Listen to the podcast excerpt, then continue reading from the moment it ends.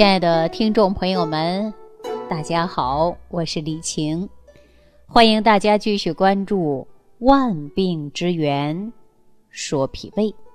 那么前一段时间呢，我给大家谈到了饮食有节的食，让大家明白呢，说一天当中啊，就是第一顿饭的早餐，从粥类或者糊类开始，来生我们人体的脾胃之气。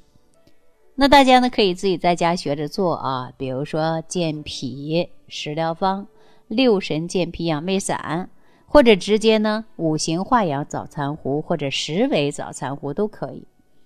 那今天呢，我再跟大家伙聊一聊什么呢？聊一聊饮食有节当中的饮，说的呀就是我们如何喝水的问题啊。你还别说，咱们有很多粉丝朋友确实不会喝水。而且呢，很多人喝水啊，喝的是花了大价钱，却没有收获到健康的回报。说为什么会这么说呢？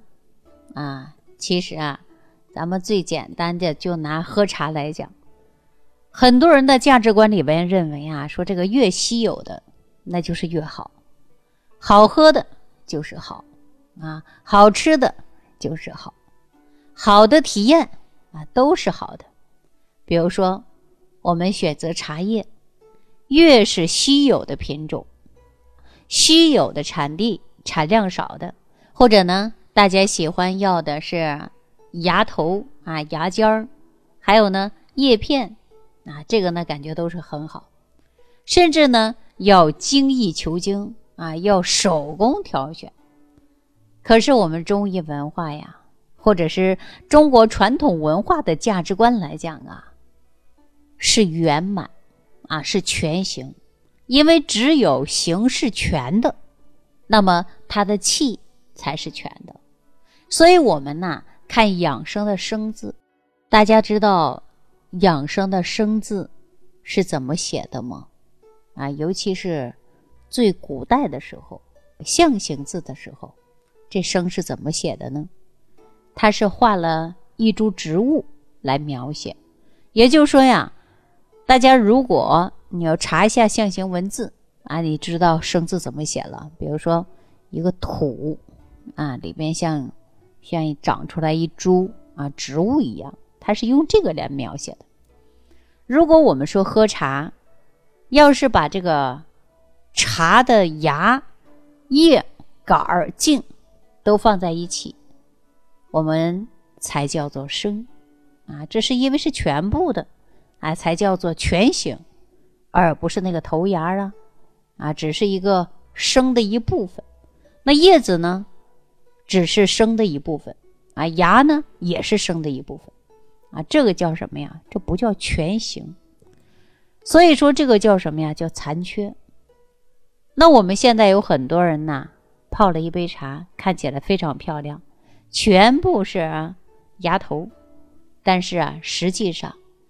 就跟我们炖了一锅鸡汤，我们只选择炖了一锅鸡脚或者鸡腿是一个道理。所以呢，我们可以发现现在的价值观很多的时候啊都是畸形。老子说：“曲则全。”曲是弯曲的曲。这句话呀有两重含义。第一个呢是完完整整的。走完了一圈儿，叫做曲则全，这是对一个圆满的一种表达。那另外呢，曲又可以指的是发酵，曲呢可以指的就是发酵。那我们对酿酒所了解的，都是知道酒曲啊，酒曲这个东西，在粮食上面呢放上酒曲啊，让粮食呢可以发酵。然后呢，我们可以呀酿制出来的是酒，所以大家看啊，茶叶的选择，我建议大家呢，第一要选择全形的基础之上，我们再选择一些发酵的茶，这样的茶呢才能喝出来生生不息的健康。那这才是养生层面当中的茶饮一个标准的选择。但是呢，喝茶呀，它又仅存在几个问题。因为茶叶本身呢是生气很旺，提神，所以它又影响了睡眠。那么很多人呢，到晚上睡眠质量不高的粉丝朋友们，晚上都不敢喝茶，啊，怕睡不着觉。另外呢，由于茶叶不同的性质，啊，不同的产地、不同的工艺，喝茶呢又容易伤的是脾胃。所以呢，不喜欢喝茶的朋友，或者是脾胃不好的朋友，我建议大家呀，可以喝一点焦米茶。大家知道什么叫焦米茶吗？我说大家记好了啊，就是把大米或者小米儿炒至金黄以后啊，变成了焦米茶，然后呢，自己啊来泡水喝，很简单，很方便，而且很好的有健脾祛湿的作用。对于肚子大的人来说呀，这个焦米茶还有这个刮肠油脂、减肥的作用。之前呢，我就经历过啊，咱们养生嘛，养的是什么生机，生生不息。那在食物选择方面呢，我们尽量选择是种子是最重要的啊，比如说大米呀、小米呀，啊，因为是种子嘛，所以说它生气很旺。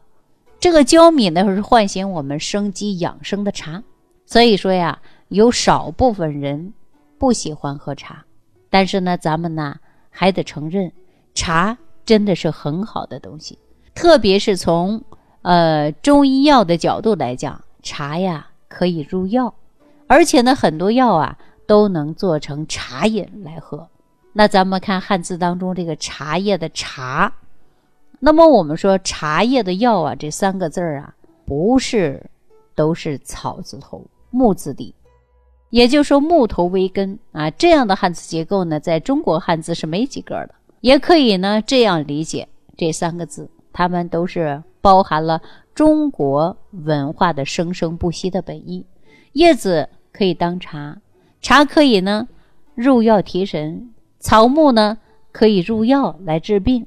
这样一讲啊，大家呀就不难理解了啊，因为他们的茶叶。可以入药啊，调节我们人体的生机。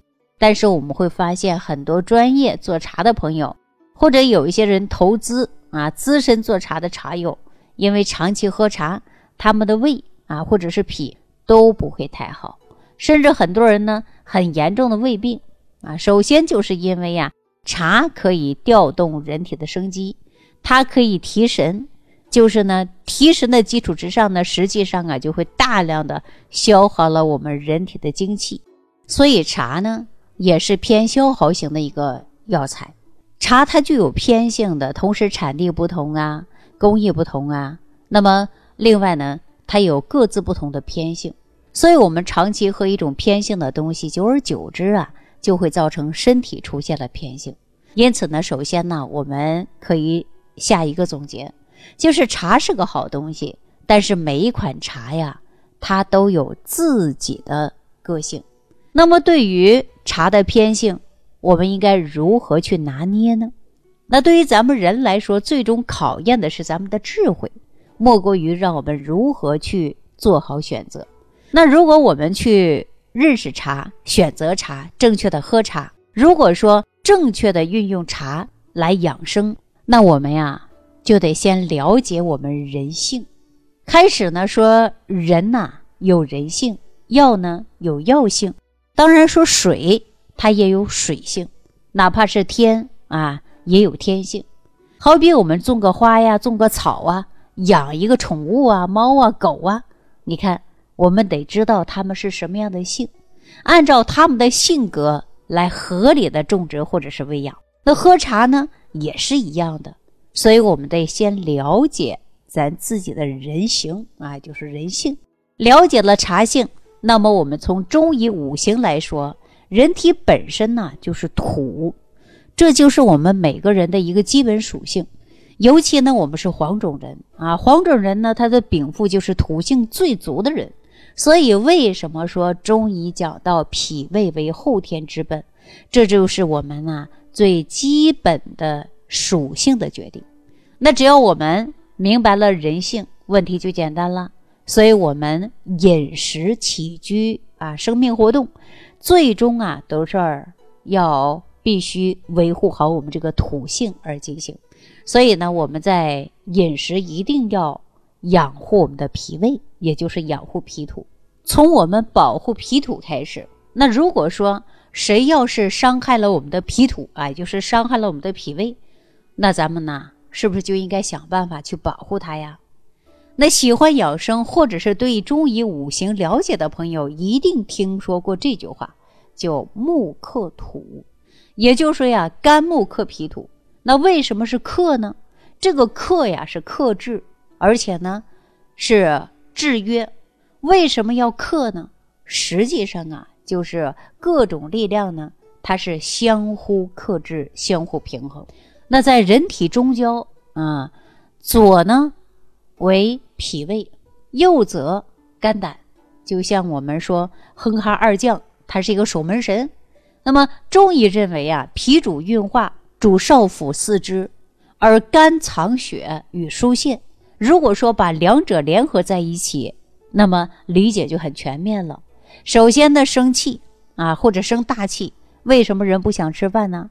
因为生气之后啊，这个肝气横逆，那么对于左侧的脾胃会造成很大的压力，这样呢，脾胃的运化能力呢就差了，运化不动了，那自然呢人就没食欲了。这是一个压力传导的过程啊，走的是中间，不是走体循环和神经传导。所以呢，木克土啊。不能用实体结构路线来理解，当然呢，也有一种情况啊，比如说平时思虑过重啊，因为我们经常会说思则伤脾嘛，那人呢食欲也不会很好。但是呢，当人呢还有一点这个生气啊，或者是突然生气，反而呢能吃啊大吃，这是为什么呢？因为思虑脾胃周围的能量浓度呢它聚结啊结在一块儿了，那脾胃不开。而且呢，肝气突然的是暴增，刺激了一下它，产生了这个运动，反而呢就会让你暴吃或者特别能吃。生活当中啊，但是这种事儿还是比较常见的啊。那胃口好是不是就是正常了呀？我告诉大家，这种的情况啊，它不是正常现象。如果时间长了，我们大家说这是肝郁嘛啊？那么我们说肝的疏泄功能不行的话呢？那下腔静脉与静脉的循环回流就会产生障碍，然后我们就会产生啊这个肚子胀。如果这一部分的循环压力不能够卸掉，那么对于左侧的脾胃运化功能啊也就不能正常啊，出现了失常，最终导致循环障碍，而且呢还会出现呢肝部问题。肝部问题会导致啊，比如说脾肿大。临床上过程中，我们也经常会见到的吧。所以说，我说到这儿呢，可能很多粉丝朋友就说了：“哎呀，李老师，我整天爱生气，容易发火，整天抑郁，那经常胸胀，而且呢腹胀，啊，总是吃饭没胃口，怎么办呢？”我告诉大家啊，这种情况一是要调整情绪，第二种呢，还要给大家呢自己呢日常生活当中啊，可以喝一些疏肝茶。说到这个疏肝茶呀，就是我们要给自己呢抒发肝气啊。那说到这儿呢，我就给大家推荐一款这个疏肝茶吧。啊，因为肝的特点呢，就是喜欢调达舒畅嘛。那这个疏肝茶呀，都是结合了植物的药性啊，四气五味、升降沉浮来进行组方的啊。里边呢，因为含有啊青果、龙眼、香橼。玫瑰、甘草、人参等等二十几味的药材，由植物的花、种子、叶啊，还有根茎、还有根组成的。那我呢，也给它起了一个很好的名字，它的名字叫什么呢？叫青龙疏肝茶。每天把它当茶喝，它是有很好的疏肝解郁的效果，让我们保护好肝脏的同时呢，也保护好了我们的脾胃。茶味呢清香淡雅，让我们每天呢喝茶的同时呢。还能拥有一天的好心情，所以说这款疏肝茶呀，推荐给大家。因为我们现在呀，有很多人啊，普遍性的都是生有余，降不足，过度的兴奋、烦恼啊、欲望强啊、失眠呐、肝火旺等等啊，都会有这样现象。那这些呢，是一种普遍现象。大家说这种现象应该怎么办呢？我告诉大家，很简单，就把它降下去。因为青龙疏肝茶里边呢有很多种子类的成分，正好呢能够起到的就是收降的作用。中药里边呢有这么一句话，就说种子结降，所有的种子性啊，这个性质呢，它都可以向下收降。那关于这款疏肝茶呢，我也给很多肝郁的、脾胃不和的、心情不好的一些朋友呢推荐啊。很多粉丝朋友呢也一直在喝，大家反馈的效果呢还是非常不错的。因为这个呢都是药食同源的，安全，口感呢也非常好。所以呢，大家喜欢的话呀，经常有生气的，或者有脂肪肝的，或者有肝郁的，或者情志不畅的。那么也可以把这款疏肝茶呢喝一喝啊，每天都可以喝。好了，关于这个问题呢，就为大家讲到这儿了。感谢朋友的收听，我们下期节目当中再见。如果本节目对您有帮助，请点击屏幕右上角转发分享，更多人让爱心传递，使更多人受益。感谢您的收听。